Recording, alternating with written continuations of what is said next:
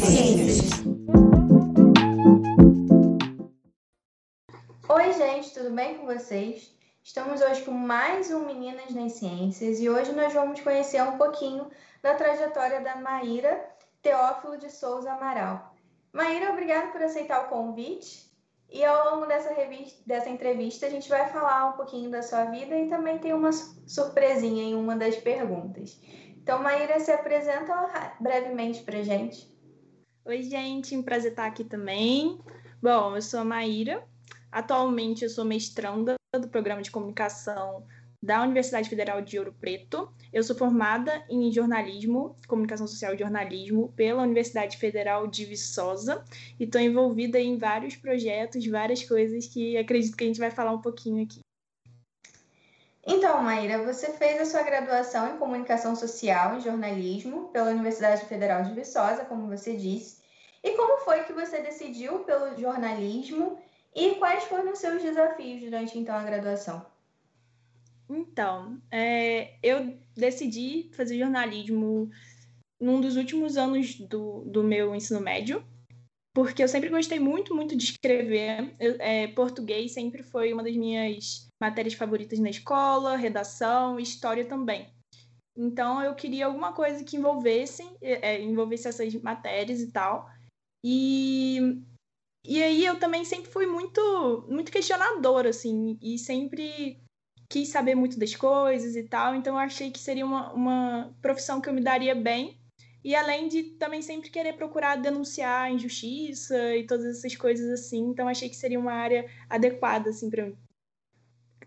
Os meus desafios foram, cara, não sei dizer assim, porque durante a graduação mesmo, eu não sei se eu enfrentei grandes desafios, mas talvez algumas áreas que a gente tem que saber e que são mais difíceis, porque, por exemplo, o jornalista ele tem que saber de tudo, assim, é, a gente tem que saber pelo menos um pouquinho sobre tudo para poder conversar com especialistas, para poder entender melhor. Então, quando eu tive contato, por exemplo, com economia, foi uma coisa muito difícil para mim, não era uma coisa que, que eu sabia muito e tal, mas dentro da graduação foi isso. Eu acho que o problema maior para o jornalista é depois, porque assim é uma, uma profissão altamente desvalorizada, tanto, quanto, tanto em, em questão de salarial, como também é, muita violência contra jornalista. O Brasil, principalmente, é um dos países que mais mata jornalista. Então, assim, é muito difícil exercer a profissão e hoje em dia ainda mais, porque as grandes redações estão cada vez mais enxutas, está cada vez mais difícil de, de trabalhar com isso. E os jornalistas estão procurando trabalho freelancer mesmo, porque é o, é o que mais está tá tendo, assim, atualmente. E durante a sua graduação, você realizou a iniciação científica na área de cybercultura. E conta um pouco para gente de qual foi a importância de ter feito essa iniciação científica para você e falar também um pouquinho dessa área de cybercultura. Então, durante a minha iniciação, eu caí meio de paraquedas, assim, porque eu, quando eu entrei, eu não, não achei que eu ia por essa área acadêmica seguir e tal. Só que é, é, engraçado, assim, eu fui muito influenciada pelo meu meio. Então, como eu tinha várias amigas que estavam entrando na iniciação, eu pensei também em tentar para ver como que era, se eu gostava e tal. E é, o mais engraçado é que eu não gostei de fazer na época muito, assim, não foi uma coisa que eu fiquei muito ansiosa, assim, e eu acho que pode ser também por causa de vários fatores emocionais da, da, do período também, assim, mas era tudo muito novo e eu era muito nova, assim, no curso, e eu comecei a pesquisar, era uma área que eu acabei caindo nela, essa de cyber, por causa do meu professor orientador que ele quis que eu fizesse, mas não era também uma, uma das áreas que eu mais me interessava, assim, vamos dizer assim, não, tanto que não é a que eu segui, eu não estou seguindo essa área de pesquisa. Mas foi muito difícil, porque é, eu dei de cara logo com várias formalidades né, da, da pesquisa, várias coisas que de início é o que mais assusta, eu acho. Pelo menos a mim foi o que mais assustou, assim. Você ter que seguir tudo certinho, aí tem regra BNT, tem todas as documentações para você receber bolsa, tudo isso era muita responsabilidade para mim naquele momento, eu fiquei muito nervosa. E, entregar tudo em prazo também, porque você está ali recebendo a bolsa, então você tem que cumprir. Então, assim, foi, foi muito difícil para mim, mas a área foi interessante demais, porque eu aprendi muita coisa legal. E é uma área que o meu projeto foi voltado para estudar um pouco sobre performance online. Então, é, o meio de comunicação que eu estudava era o Instagram, e na época eu estava estudando cultura somática, que é, tipo assim, relacionado ao corpo. Então, como que as pessoas é, tinham essa performance no Instagram em relação ao corpo. Então, eu, eu via muito é, ligado a exercício físico, a, a quem posta fotos, sei lá, antes e depois, e faz. Enfim, a gente foi, fez uma pesquisa por hashtags também. É, é... E assim, eu, eu me interessei, foi legal, mas não era o que eu queria seguir. Mas assim, super agregou também para eu poder chegar onde eu tô, sabe? Então, assim, foi super válido e uma experiência, assim, que me engrandeceu muito, assim. E atualmente, como você disse, você está fazendo mestrado em comunicação também na Universidade Federal de Ouro Preto. E como foi para você escolher seguir para o mestrado? Cara, foi, foi no final da minha graduação, porque como eu falei, eu não tive uma experiência assim muito animada e feliz na minha iniciação. Então, eu, de cara, assim, quando eu acabei a iniciação, falei assim, não quero isso. E aí eu fui começar a procurar outras coisas e tal, tanto que o meu TCC não foi é, uma monografia, foi um projeto experimental, que eu fiz um, um, documentário e tal. Óbvio que tem a parte também de, de escrever um memorial, que vocês, enfim, coloca teoria ali, várias coisas, mas ele era mais focado pelo meu, é, no produto, assim mesmo, né? Que era um, um documentário. E então eu estava meio que fugindo um pouco disso no final da minha graduação, mas é, eu não sei o que aconteceu, que eu comecei a pesquisar mais. E como eu sempre gostei muito de, de matérias teóricas na, na universidade, eu sempre fui, assim, de, de, participar mesmo das aulas, e eu tinha uns professores que, que eu gostava das áreas deles, e, e eu queria estudar mais. Eu, eu senti que no final da minha graduação que eu ainda queria estudar mais, sabe? E que não estava eu não estava satisfeita só com, com a graduação e, e que não era o caso de, de eu fazer uma especialização porque eu não queria ir direto para o campo prático ainda e eu queria mais teoria. Então eu comecei a procurar saber como que era. Eu fui atrás de um professor que eu tinha muita, tem até hoje muita afinidade lá no departamento de comunicação lá da UFV, que é o Renan. E ele me ajudou muito nesse processo de me encontrar, de encontrar um projeto para eu poder submeter. E, e, eu achei, porque eu sempre gostei muito de política, e era uma coisa que eu sempre gostei de debater, dentro da comunicação também.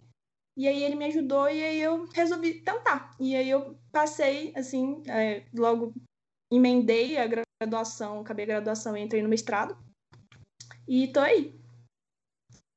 E você tá associada a algumas linhas de pesquisas e projetos. Eu queria que você falasse um pouquinho sobre esses projetos, que são os novos modos de produção jornalísticas e as linhas de pesquisas de práticas de comuni comunicacionais de tempo social e jornalismo, narrativas e práticas comunicacionais. Sim, então. É, é, a comunicacionais de tempo so social é a, a linha de pesquisa do, do do meu programa que eu tô, porque lá tem duas, e essa é que eu tô. E dentro disso, eu estudo narrativas e sociedade, assim, vou botar assim de uma forma mais simples. E é, atualmente o meu projeto que eu estou desenvolvendo para minha dissertação é focado em estudar livros e eu escolhi livros jornalísticos assim para poder fechar um pouco, é, fazer um recorte é, sobre política atualmente e eu vou focar um pouco sobre o que os jornalistas vêm dizendo e vêm produzindo sobre o governo Bolsonaro, sobre o bolsonarismo e sobre essa ascensão da extrema-direita no, no Brasil. Então, eu, a partir dessas narrativas desses autores, eu vou analisar e tentar fazer uma. É, juntar tudo, sintetizar tudo em uma só análise e comparar eles e tal. E, bom, eu ainda estou bem no início da. Ainda estou lendo os livros, tipo, eu já selecionei eles, mas eu ainda estou lendo, terminando o último, que eu peguei três livros para analisar.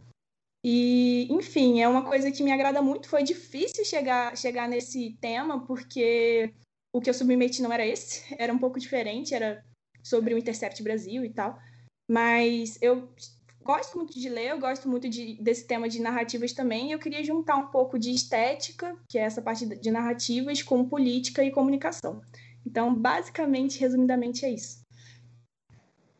Você falou aí vários projetos que você está envolvida e eu queria saber se você teria algum outro projeto que você realizou e que foi marcante para você ter feito parte e que você queira compartilhar com a gente.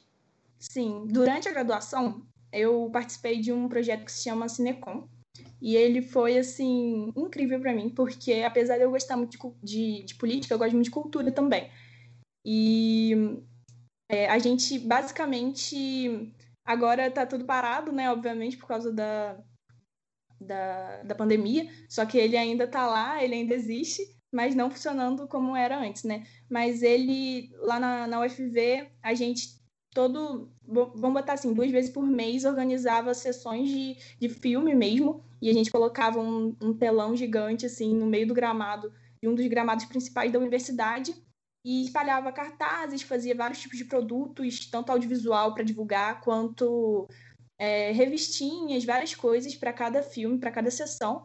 E ele, ele era aberto à, cidade. Então, assim, é, não só universitários iam, mas também pessoas que viam cartaz e queriam ir, porque a universidade é de todo mundo, né? Então não tem essa barreira, sim. Então a gente queria muito isso, é, essa conexão também da cidade de Viçosa com a universidade e por meio da cultura também. Então a gente sempre produzia coisas também sobre análise do filme ou coisas assim para as pessoas também se interarem.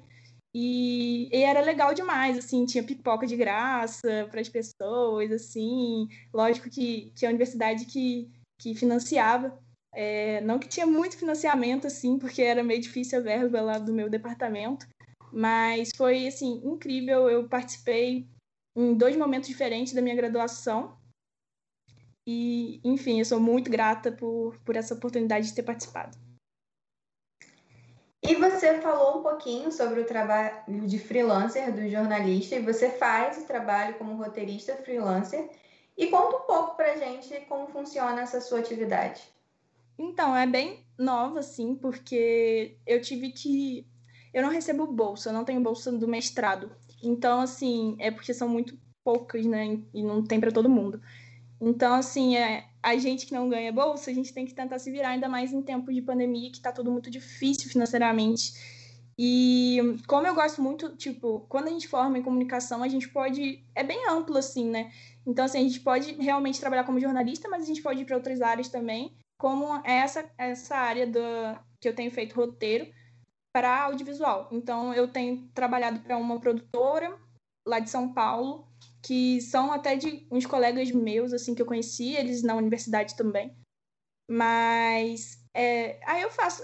Na verdade, a produtora ela é voltada para mais projetos da área da educação. Então, assim, é, empresas ou então é, instituições, é, ONGs, tudo relacionado à educação, geralmente procura muito a produtora para fazer. E tem sido muito novo para mim, mas eu estou gostando muito, porque, como eu falei, eu gosto muito de escrever.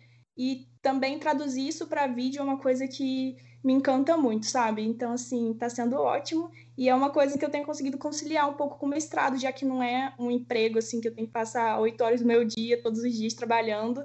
Dá para adequar melhor. E para você, como é que foi a experiência de ser cofundadora e coordenadora geral da Agência Simples, que é uma agência de notícias, e quais que eram os objetivos iniciais da agência e como é que está atualmente é, essa agência e conscientização social? Bom, então, é, é, muito interessante porque esse projeto foi algo que eu e meu amigo, o Ian, que formou comigo lá na, na UFV e faz mestrado comigo também na UFOP, é, a gente é amigo há muito tempo, aliás, a gente é da mesma cidade, então a gente tem uma intimidade muito grande e a gente tem ideais muito parecidos também. Então, desde a da universidade, a gente pensava que a gente queria fazer algum projeto que tivesse audiovisual envolvido, ou seja, a gente produz muito vídeo, tipo, a gente produz outros materiais também, mas principalmente vídeo, é, que fosse algo que ajudasse as pessoas a entender melhor sobre a vida, sobre, sobre as relações na, na sociedade, sobre tudo que envolve ser um cidadão. Então a gente entendia, e isso foi principalmente assim que a gente teve essa ideia no final de, de 2019, quando a gente estava formando, e a gente estava vendo o caos que nosso país estava começando a entrar, a gente mal ia esperar, né, óbvio, tudo isso que está acontecendo, mas já não estava bem, né, já não estava nada bem. Então a gente pensou que muito disso foi por falta de informação é, para grande parte das pessoas. Muita gente não sabe é, coisas simples e necessárias, não que elas sejam sempre simples, mas que elas são podem ser complexas, mas tem como a gente traduzir isso de uma forma simples para mais pessoas entenderem. Então, tanto que o nome do projeto é simples, porque a gente realmente tem esse intuito de pegar coisas difíceis, coisas que, que acontecem, sei lá, no Congresso, ou coisas que são realmente, sei lá, da, da universidade, conceitos, sabe? Que a gente também leva, uma forma de, de divulgação científica também. Então, assim, é, a gente acha que a gente levando isso de, com vídeos pequenos, fáceis e, e fáceis de ser compartilhados também, pode gerar algum tipo de impacto, pelo menos perto da gente, sabe? Pelo menos com as pessoas ao nosso redor, porque a gente ainda não é.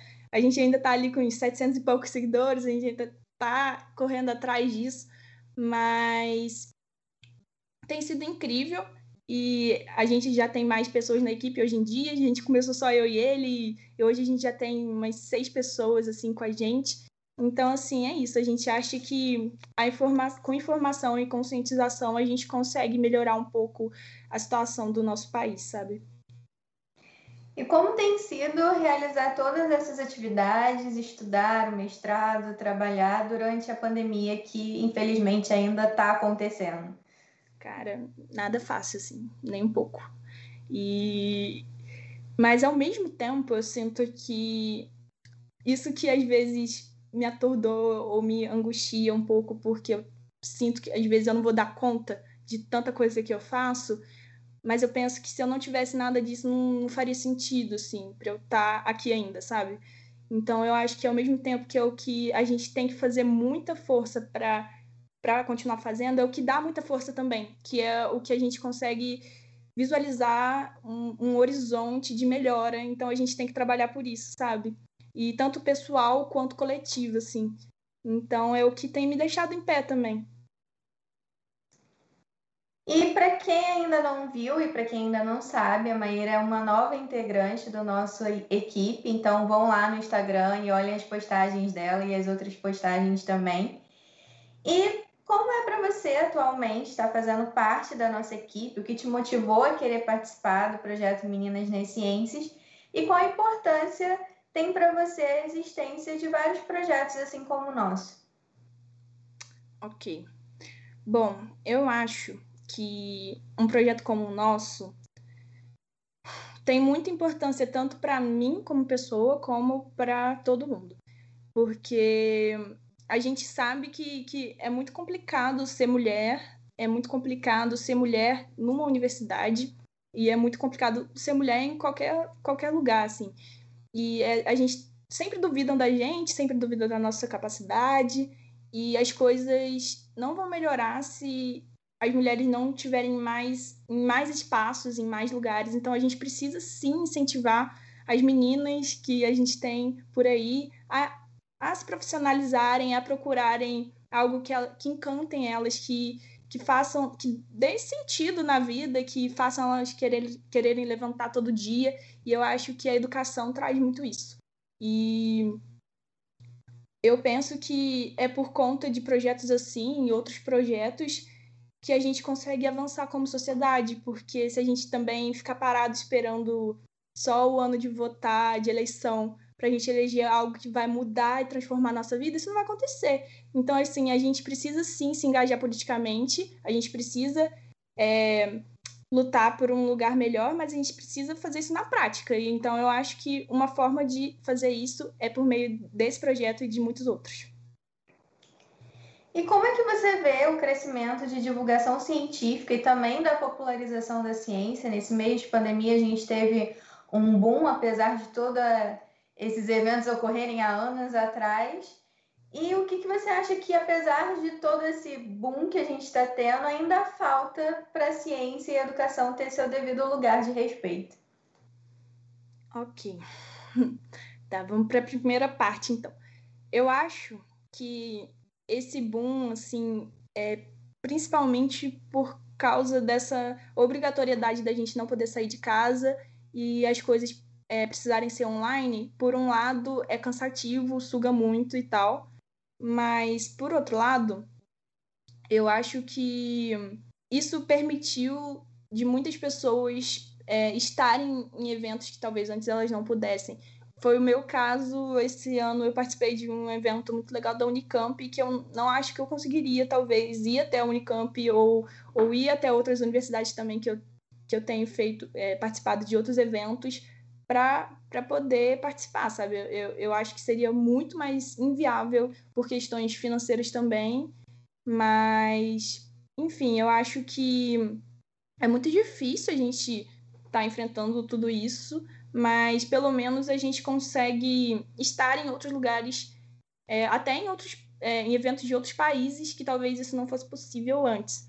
Então eu acho que depois que a gente passar esse período super difícil, é, eu acho que a gente sim tem que pensar em como que a gente vai continuar mantendo isso, porque eu acho que é um lado bom dessas relações é, virtuais, assim, né? Da gente poder estar em lugares que antes a gente não poderia. Mas também o presencial eu sinto muita falta. Então eu acho que a gente tem que continuar um pouco, assim, tentar misturar um pouco os dois para para poder ser mais popular mesmo, para poder chegar a mais pessoas.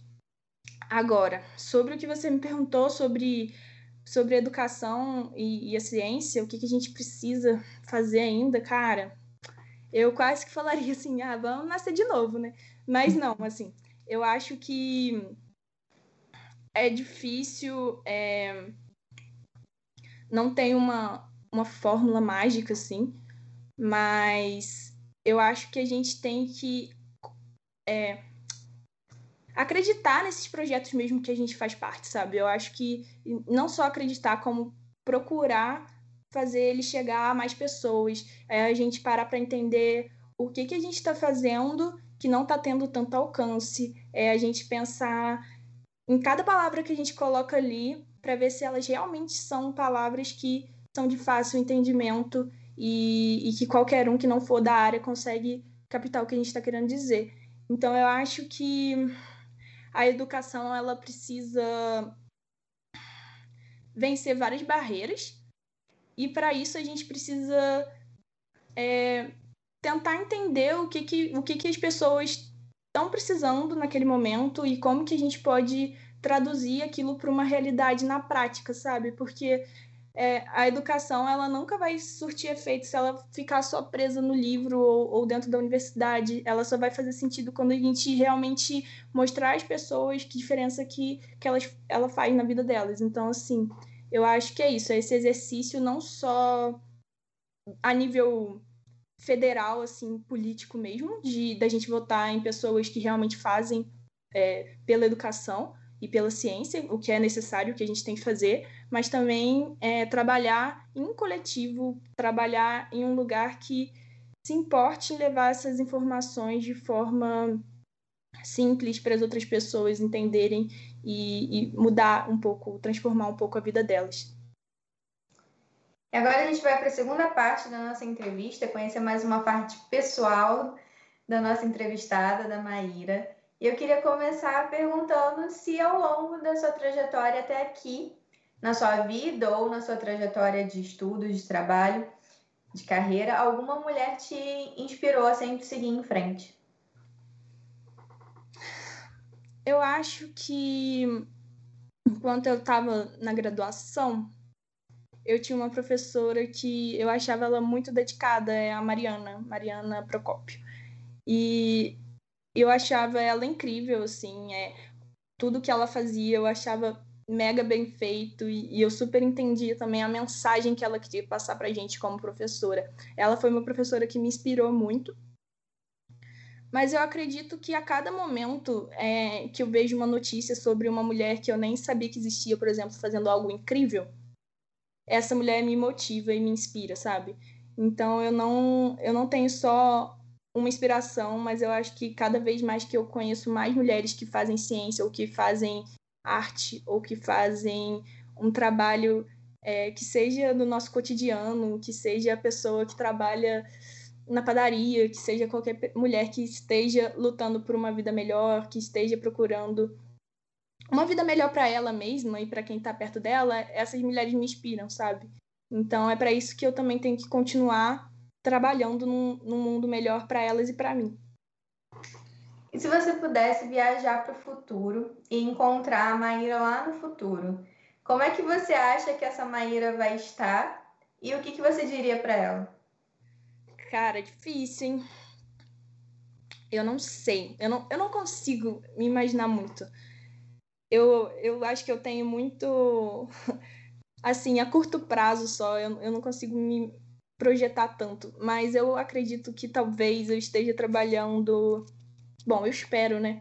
Com o que eu penso hoje em dia, que é dando aula e também fazendo um trabalho de jornalista mesmo que seja freelancer, assim, tentar conciliar as duas coisas, porque são coisas que eu realmente amo, tanto a pesquisa quanto, quanto lecionar, quanto ser jornalista. E o que eu diria para ela é para nunca esquecer dos ideais, sabe? Dos, dos ideais que e dos valores que, que eu tenho, né? E que me trazem até aqui. Então é nunca esquecer como eu valorizo é, a, a educação, mas não uma educação só por ela, assim, mas uma educação para todo mundo mesmo.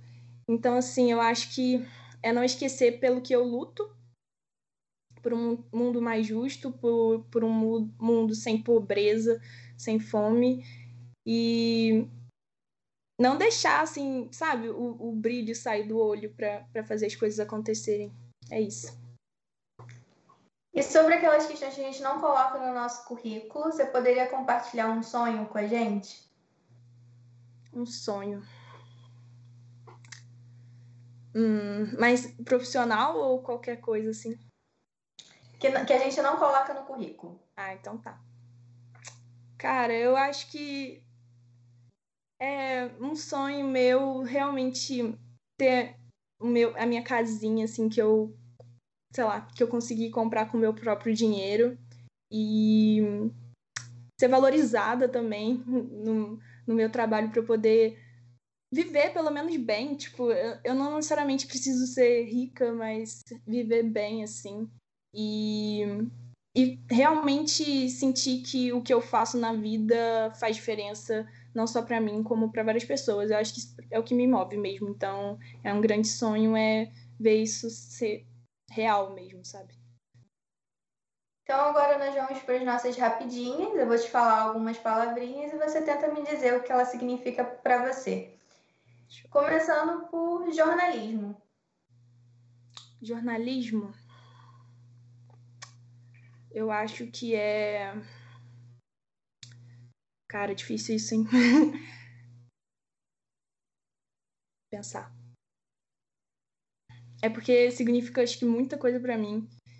Mas, principalmente, eu acho que é divulgação de conhecimento. E, e não só isso, mas também luta por justiça, porque é uma forma de, de denunciar e fiscalizar pró os próprios poderes assim que, que regem a gente. Então, eu acho que é uma junção disso, eu não consigo só uma palavra.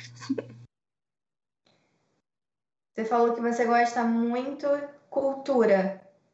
Cultura? Cara, o que define a gente? Para mim, cultura é uma cultura de cada um e de todo mundo e, e tem a ver com a nossa identidade e com quem a gente é. Divulgação científica. Essencial, eu acho que é essencial, porque precisa sair de dentro da universidade e chegar no povo. Meninas nas ciências ou meninas no jornalismo? Meninas em todo lugar. Meninas onde quiser, onde precisar estar, onde quiser estar. E agora, para terminar, eu queria que você deixasse um recadinho para as próximas meninas nas ciências, ou no jornalismo, ou em qualquer área que elas sonhem seguir. Cara, o que eu tenho a dizer eu acho que é não desiste, não desistam, porque não é fácil, não é fácil, são não é fácil ser mulher em lugar nenhum. porque os ataques e os abusos vêm de todos os cantos. Mas se é o que você acredita, você tem que se agarrar nisso e fazer isso dar força para vocês continuarem. Principalmente ter certeza de o que, o que, que vocês estão fazendo, se é a área que vocês realmente se imaginam é, em todos os, os, anos que vêm pela frente. Se não for isso, tudo bem, e, e, e, vocês já tiverem começado, pode mudar. Mas eu acho que se realmente for é, procurar se informar, procurar estudar muito, mas também não só focar nisso, é, só, só no que você está estudando, mas ler outras coisas também, é, ver outras coisas também, que sejam da ficção, que sejam de qualquer outras coisas, porque isso ajuda a inspirar a gente, até mesmo na nossa área, seja ela qual for, seja engenharia, seja biologia, seja o jornalismo. Eu acho que a gente consegue muito é, melhorar a nossa criatividade dentro do, da nossa área por outras formas, pela arte mesmo. Então, eu acho que é isso, é não deixar de estudar e não deixar de consumir qualquer tipo de arte que, que vocês gostem, assim. Então é isso, gente. Obrigada, Maíra, por aceitar o convite, tanto para participar como integrante da nossa equipe, quanto para estar aqui nessa entrevista falando um pouquinho de você. Eu que agradeço. Nossa, demais. Estou adorando. E não se esqueçam de ir lá no Instagram, acompanhar nossas postagens, acompanhar as postagens da Maíra e também de dar um like nesse vídeo, se inscrever no canal e que você pode ouvir essas entrevistas agora no Spotify.